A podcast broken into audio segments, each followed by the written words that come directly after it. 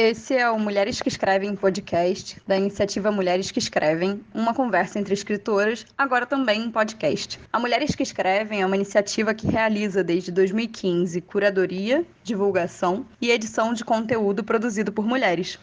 Vocês podem estar estranhando, mas aqui hoje quem manda é a Estela Rosa, curadora da Mulheres que Escrevem. Estou invadindo mais uma vez esse podcast para a gente dar umas férias para nossa apresentadora maravilhosa, Ciane Mello. Toda semana, convidamos uma escritora para escolher um texto escrito por outra mulher para ler e discutir por aqui. Essa semana, continuamos com a nossa série especial Leituras de Resistência. Até o fim do ano, todas as escritoras convidadas apresentarão textos que falem sobre resistência em suas mais diversas formas. Hoje, vamos ouvir três poemas do livro Os Elétrons Não São Todos Iguais, de Rosemary Waldrop, publicado pela editora Jabuticaba. Quem conversa com a gente hoje é Júlia Manacorda. Ela é escritora, formada em História pela UF e mestre em História Social pela PUC Rio. Júlia é pisciana, ex-surfista, prefere café coado, mas às vezes toma flat white.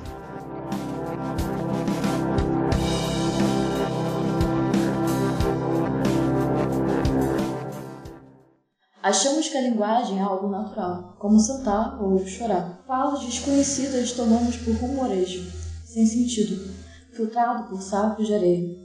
O fecho de um holofote faz uma declaração. Segundo William James, a ordem no mundo é tão distante dos nossos interesses subjetivos que somos incapazes de imaginar como ela é. Temos quebrá-la. Em histórias, arte, ciências ou simples escombros. Aí sim nos sentimos em casa. Eu poderia listar as partes do corpo como em um brasão. Meu pai, da sua varanda, olha para espaços astrais, onde a órbita de um planeta, um ataque de homem-bomba e seu corpo condensando no ar gelado são igualmente partes do sistema. Ele se pergunta se deve enquadrar suas percepções no mundo. Que mundo? Ou mundo nas suas percepções. 50 mil soldados norte-americanos no Iraque não tinham coletes à prova de balas em 2005. O gestor, que cuidava dos equipamentos, havia dado aos coletes o mesmo nível de prioridade que as meias. Alguns não gostam de sangue fora do corpo, outros não gostam de ocultar corpos. Meu pai se corta a fazer a barba, enquanto procura por um band-aid e pensa em seu corpo astral e se ele também está sangrando. O tempo é a forma da nossa sensibilidade interior, disse Kant. E, e aí, que um ser que não desejasse, que não quisesse nada, veria o tempo se encerrar diante de si. Por toda parte, pessoas não correm relógios para impedir que isto aconteça. A batalha de Agincourt foi lutada em horas, Waterloo em um dia, Gettysburg durou três, a Batalha do Somme quatro meses e meio, Verdun dez, Stalingrado seis. Houve também as guerras dos sete e trinta anos, o presidente falou aos cadetes da Academia Militar de West Point: o Iraque é só o começo.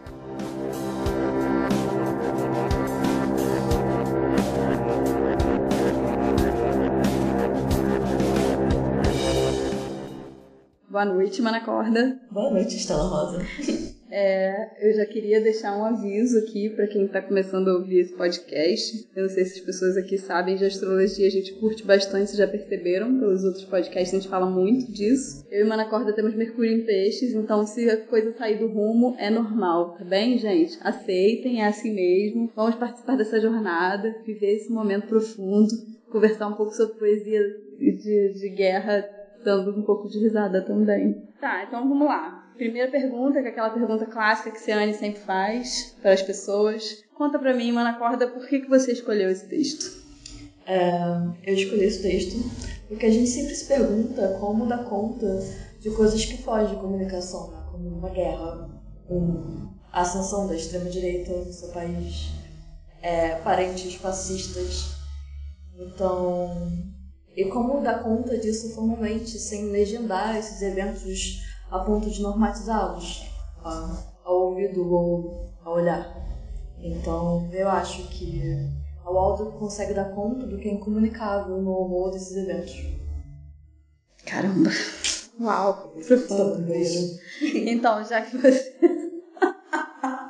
já que você. É isso, né? Os pequenos, os pequenos momentos. Você pensou isso quando estava no banheiro. É... Mas conta pra gente, para as pessoas que estão ouvindo, eu não sei se todo mundo conhece a Rosemary Waldrop, Conta pra gente quem ela é, é, de que livro é esse, são esses textos, porque eles fazem parte de um livro, né? Pois é. Não adianta você mostrar pro gravador na corda, ninguém vai ver a capa do livro. É, o, os poemas que eu li estão na primeira parte do livro que se chama Os Elétrons Não São Todos Iguais, outros poemas, é, da editora Jabuticaba, que foi traduzido pelo Marcelo Lotufo. E, ele custa, acho que 25 reais, é muito barato, todo mundo deveria comprar.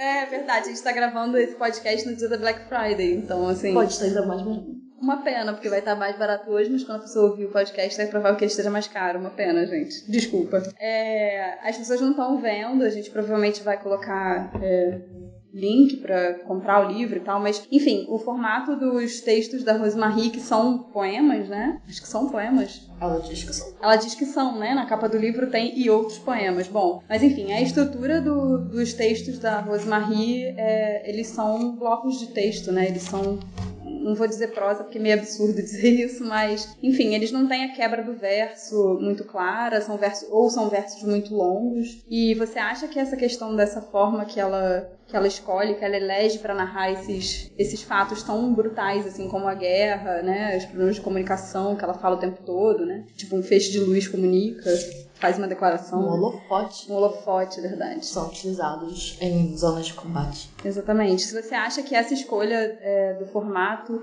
é, tem a ver com esse tema, se ela, o que, que você acha disso, assim, porque, enfim, são temas delicados com uma forma, uma escolha de forma dura e não e ousada até, né, para dizer que são poemas. Sim, uh, eu acho que a, a esco essa escolha da Waldorf por blocos de texto não partem daqui, deste livro. Ela sempre fez essa escolha, ela chegou a fazer alguns poemas com quebras de verso, mas a grande maioria de sua obra se dá assim, porque a Waldorf se filia uma tradição ensaística da ficção, é, ficções ensaísticas, digamos assim. E é uma maneira de quebrar com o que pode ou não ser dito dentro da poesia, para além do lirismo pretendido e já aceito normatizado.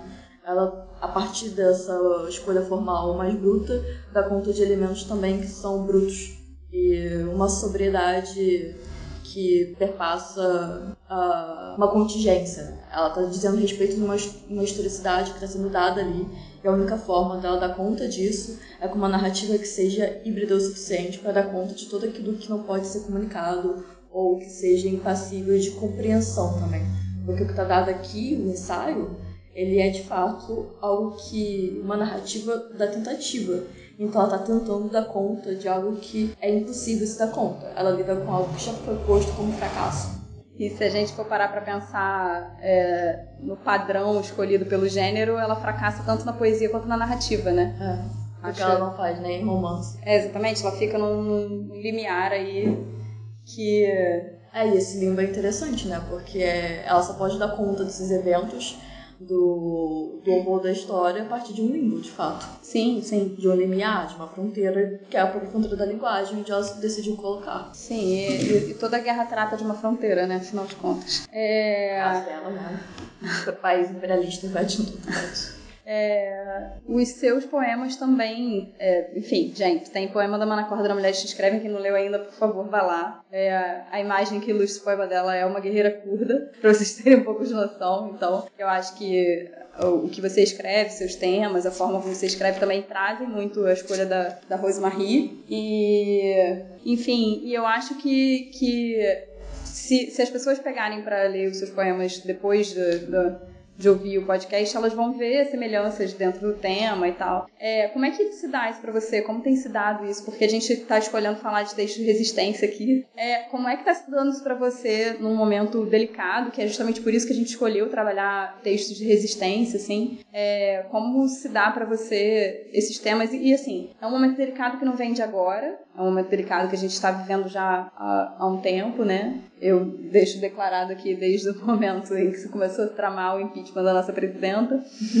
e, enfim, como é que tem sido isso para você durante a escrita ou durante a leitura, o quanto isso tem afetado? Porque acho que pensar leituras de resistência propor trazer esses temas, que foi essa proposta que a gente pensou aqui na Mulheres que Escrevem, acho que também tem a ver com a gente falar como a gente está atravessando isso agora também. Conta pra gente. Tanto, tanto. Bem, se eu pudesse, na minha vida, passaria minha vida inteira só lendo. Eu não escreveria. Eu não acho que ninguém que ninguém tá apto a dar conta das coisas assim no mundo. Mas a gente tenta e eu acho que o ponto é esse.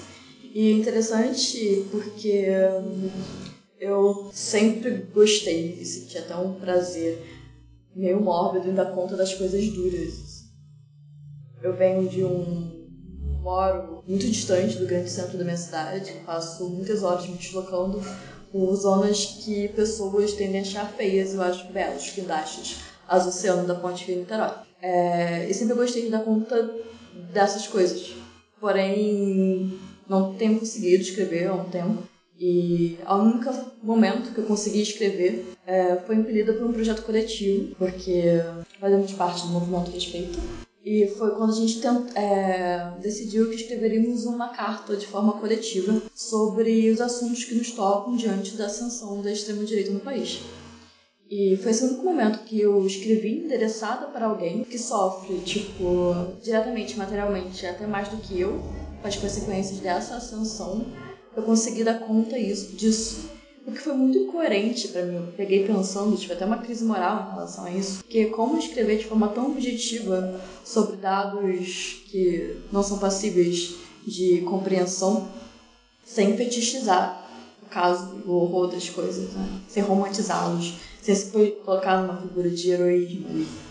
E isso só foi possível porque, ao escrevermos essas cartas endereçadas ao fim a gente fez um corte dessas cartas montou algo que partiu não de uma experiência pessoal heróica, mas uma experiência de fato coletiva de todas nós mulheres que participamos desse ato. E essa foi a única maneira que eu consegui escrever até agora, endereçada para alguém e cortando o que eu enderecei para alguém. Indeterminando, vai. É... Esse é um ponto. Sim, mas é, quando, mas quando eu falo um pouco da sua escrita em relação a, a Rosemarie, é, tem a ver também com as coisas que você já escreveu, assim. Eu me lembro que quando eu fui editar os dois poemas para botar lá na Mulheres que Escrevem, é, foi inevitável botar a foto da, da guerreira curda e eu me lembro que é, eu te mandei uma mensagem e falei, por você tudo bem a foto dessa guerreira curda? Porque a, a indeterminação dentro dos seus poemas tal, é, chega a tal ponto que a gente não entende muito bem se aquela foto cabe ali ou não. E o que eu acho que passa um pouco pelos, pelos textos da Rosemarie. Sim. E quando você fala que ela se filia, se filia a uma tradição ensaística, acho que você também, e você se filia a uma pessoa que se filia a algo, sabe? Sim. É e, acho que é, é por aí, assim, essa, essa indeterminação para falar de, de acontecimentos, de coisas mesmo, objetos da cidade muito duros, né? É, eu acho que o ponto e a carta que a gente cortou tem muito a ver com isso, porque ao cortarmos as coisas que estavam ditas de formas tão objetivas, a gente provocou essa indeterminação. E, para falar diretamente, assim, de forma mais didática, é, que é horrível, desculpa usar esse termo, mas é, é o caso. É, que a gente tem que fazer esses parênteses. É, a Waldrop e uma série de poetas americanos eles se filiam ao que a Marjorie Perlow é uma crítica ensaísta alemã, assim como a Aldo, porque ela é alemã e não americana. É, chama de Poética da Indeterminação. É uma série de poetas que trabalham mais com ensaísmo dentro de sua poesia, como o John Ashbery, que é famosinho, e, e a Waldrop e o Michael Palmer, entre outros. E eu me perdi meu em peixe o meu Mercúrio em Peixe quase berrou assim: não vai falar do Ashberry aqui não, homem não. Mas eu pensei nisso na hora também. Eu pensei nisso na hora. Droga, não, tudo lá. bem, tudo bem. Mas o. E essa determinação tem a ver exatamente como a gente dá faz essas coisas através dos seus contornos e não de forma a ferir o que pode ser para um outro uma ofensa ou dar conta do horror. Né? A gente contorna o horror para dar conta dele de uma forma mais ética possível. Sim, né? De não se colocar nesse lugar de quem está vivendo horror, que quem vive horror muitas vezes não tem tempo de escrever o horror. Né? É, exato. E a, você falou do poema que está Mulheres que Escrevem, e eu vou nomeando todos os homens que abusaram de mulheres ao longo da história. E foram grandes líderes da grande história, da grande narrativa histórica. é, tem a ver com. Ali havia uma distância crítica. Eu tava falando de algo que já foi dado no tempo. E é Sim. é muito diferente da conta do que está sendo dado agora. Sim. Acho que por isso que lá rolou. É, acho que Acho que a gente vai ter que. Não, é, eu, eu fico pensando, né, é, me questionando sobre esse, esse lugar da produção. Eu tenho conversado com muitas pessoas é, que escrevem, é, não só mulheres, inclusive, por isso pessoas, é, que inclusive meu Mercúrio em Peixes ele dá uma pirada, porque o meu sonho é que de fato exista pessoas que escrevem, não mulheres que escrevem. Mas enfim, é, eu tenho conversado com, com muitas pessoas e tenho visto essa dificuldade de, de escrever no meio desse caos.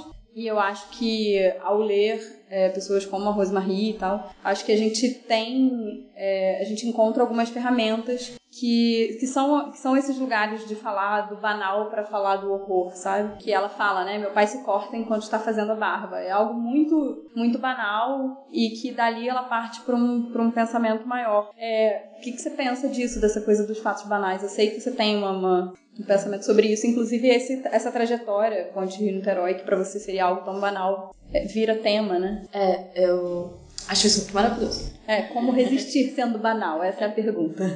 Já que Mercúrio em Peixe não consegue fazer pergunta, né? Faz comentário. É, eu acho incrível, tipo, porque aí também é um, um outro apelo ético, né? Acontece que a Waldorf escreveu essa série de poemas é, enquanto a guerra do Iraque estava sendo televisionada no jornal das nove.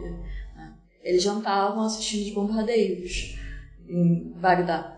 E foi a primeira vez que bombardeios foram televisionados ao vivo na história.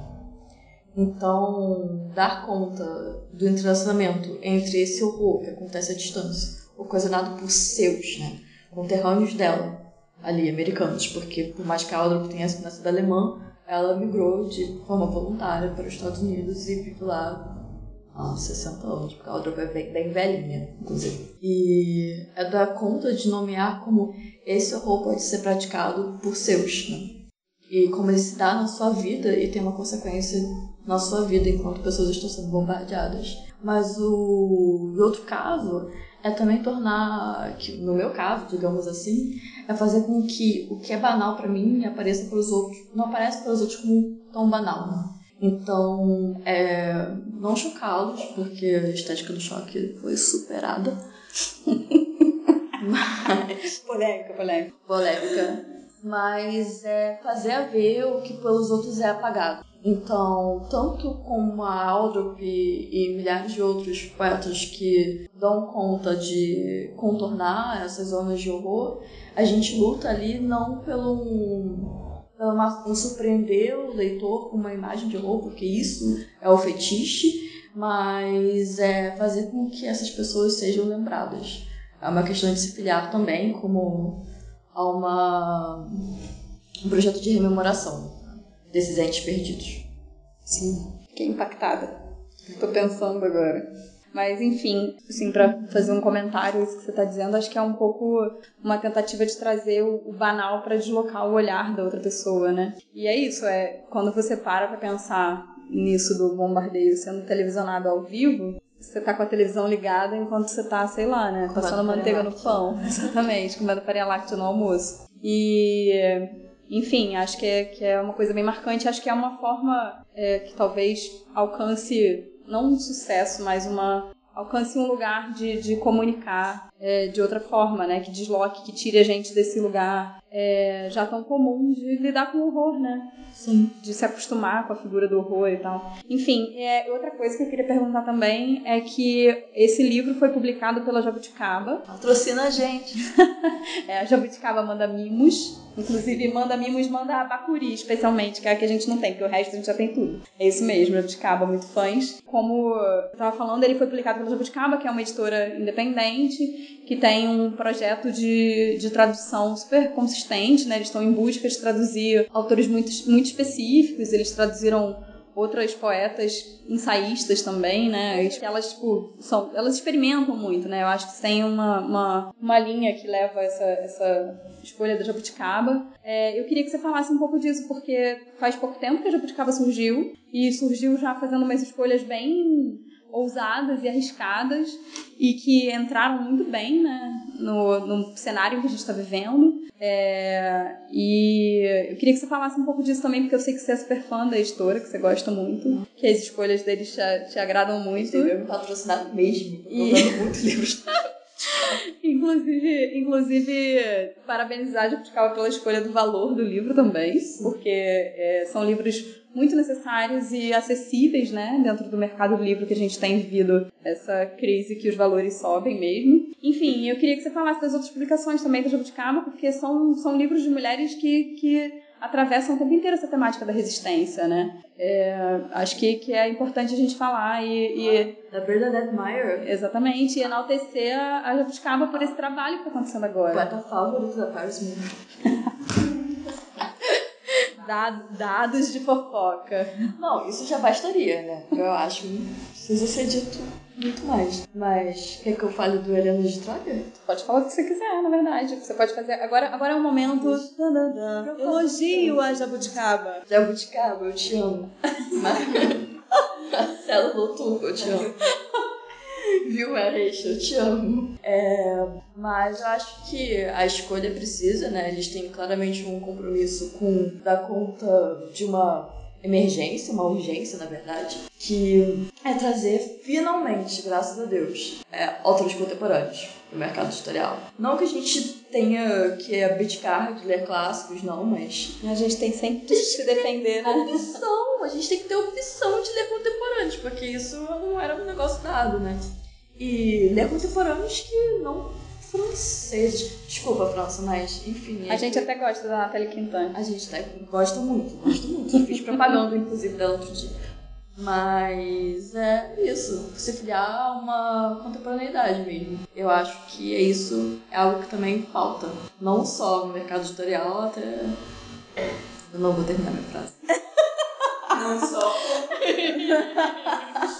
Não vamos nos comprometer. É, já, já, já causou muito. Já causei. É, não, tem, tem o, último, o último lançamento deles agora. É Jane. A Jane Rich. É, que são que tempos são esses? É esse o título? Isso. É, não é? É. E assim, né, veio a calhar, sim, num momento que realmente acho que essa é a pergunta que tá na caixinha do Facebook das pessoas. Não é mais o que tá acontecendo no seu dia, é que tempos são esses. Mudou agora, tá, gente? Pode conferir lá no seu Facebook. E. É, também, então, gente, ó. É. É, at Rainrich, Andy Carson, Bernard Meyer, Rosemary Aldo. E, Anotei. é, e a gente tem. E a gente quer saber quem serão as próximas, porque a gente fica bem animado. Enfim, eu acho que é, que é importante a gente destacar o papel desse, dessas editoras que estão se arriscando mesmo, assim. A gente tem que entender que isso é, de fato, um risco, apesar de que não dão muita atenção para literatura às vezes, né? Mas a gente está subvertendo várias coisas lendo essas, essas mulheres. E... E assim de certa forma, é, tendo companheiros, né? Então, é massa. Sim. é, bom, enfim, acho que essa nossa conversa deu bastante conta de como a gente pode, pela escrita e pela leitura principalmente, né, grandes entusiastas da leitura, resistir também, resistir comprando editoras independentes.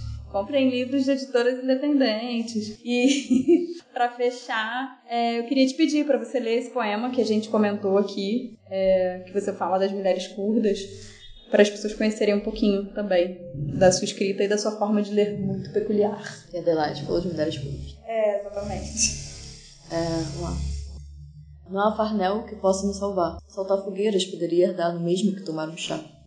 Esse é o título, né? Vai. Um monarca franco, um espadar, um marajá, um rômulo trio, alaricos, oito, cinco ataturques mais um, quatro pios mais quatro, um Caio Graco, Fábio Máximo Juliano, um Dantor, um Sanjuso, tal, um banho industrial uma queda mais. Uma mulher curda. Um Pompidou, um Johnson, Lyndon B, vários Adolfos, Mussolini Trio, cinco Carole Magno ou Carlos Magno, um Washington, um Otto, logo afrontado por um Habsburgo, Chestes mais quatro mais dois. A Revolução Cultural, uma mulher curda pesa mais que oito massas solares. Um Timur Iling, o qual por conta própria trucidou passionárias, uma dúzia mais quatro mais dois. Maus, uma dúzia mais quatro mais quatro. Popote, dois e dois. Tertuliano, um trio. Luís, 14. Uma mulher curda empunha Metagã. Uma mulher curda chora. duas dúzias mais quatro marques, um chico, caos, um trio, cinco groxos mais um, arcos uma dúzia mais dois trios, Chuatongo, fracasso do Bertolucci, Julianos, uma banda, Clemente mais dois, uma mulher curda se autoproclama Kali, Clotário, um mais um, duas dúzias de primos, treze irmãos, o volumoso vinque louro montado no cavalo com um tórax sangrando, um amar, três vezes dois. Aurélio Cômodo, 8. Felipe, 1 mais 1 mais 1 era belo. Uma mulher curda desconhece que são sete os anjos. Nicolau só deu para ser um, Borges o quadrado de um quarteto. Duas dúzias mais três Lennons. Ramsés, 1 mais 1, um irmão e um filho. Nabucodonosor, 3 mais 3 milhões. Henrique, uma dúzia, uma mulher curda, reconhece sua própria Mongólia. Bush, um mais um, mais um, pinta. Duas dúzias de Paulos, Alexandre um trio, Arão cinco mais dois. Átila só um, Dário. Cinco dúzias de Péricles, um Rômeo, Tibério, oito mais um. Gregório, uma dúzia, um Pelágio. Uma mulher curda se olha no espelho e ri, pois Suiatagã pesa mais que 14 massas solares. Sabe, a estepe ao branco que diz o mundo, a estepe é o branco por onde converge toda a face de luz, a estepe é o branco que podia ser a cor abaixo de nós, mas não. A estepe é o branco que, a estepe John, vamos à estepe. Esse cansaço. Prometi dizer todo fracasso, esse, maior, e também Toda vez que vou dizê-lo, o autocorretor me diz: Você ri, e o ri é para rir mesmo, seja como for. Quem conseguisse descobrir os aspectos cômicos da teologia judaica teria em suas mãos a chave para entender Kafka. Houve alguém assim? Ou você teria coragem de ser esse homem nós e te conto a Steppe? É de fato um rubro. Então é isso, depois desse super poema contagem maravilhoso. É, obrigada por trazer a Rosemarie pra gente, acho que é fundamental a gente apresentar para quem não conhece, relembrar quem já conhece, que a gente tem que ler Rosemarie várias vezes esse ano, no próximo, no próximo, no próximo. Eu leio toda vez que eu pego ônibus. ah, o livrinho é fino, dá pra levar, tranquilo, né? Nem pesa. Enfim, é isso, obrigada, Júlia Manacorda, por ter estado aqui com a gente na Mulheres que Escrevem. Procurem os poemas da Júlia, a gente vai botar na descrição é, esse poema que ela acabou de ler para vocês poderem acompanhar a leitura. E, enfim, é isso. Esse foi mais um podcast da Mulheres que Escreve. Eu espero que vocês tenham gostado dessa variação que eu não sou Ceane Melo por trás dos microfones. Tchau, gente. Tchau. Tchau.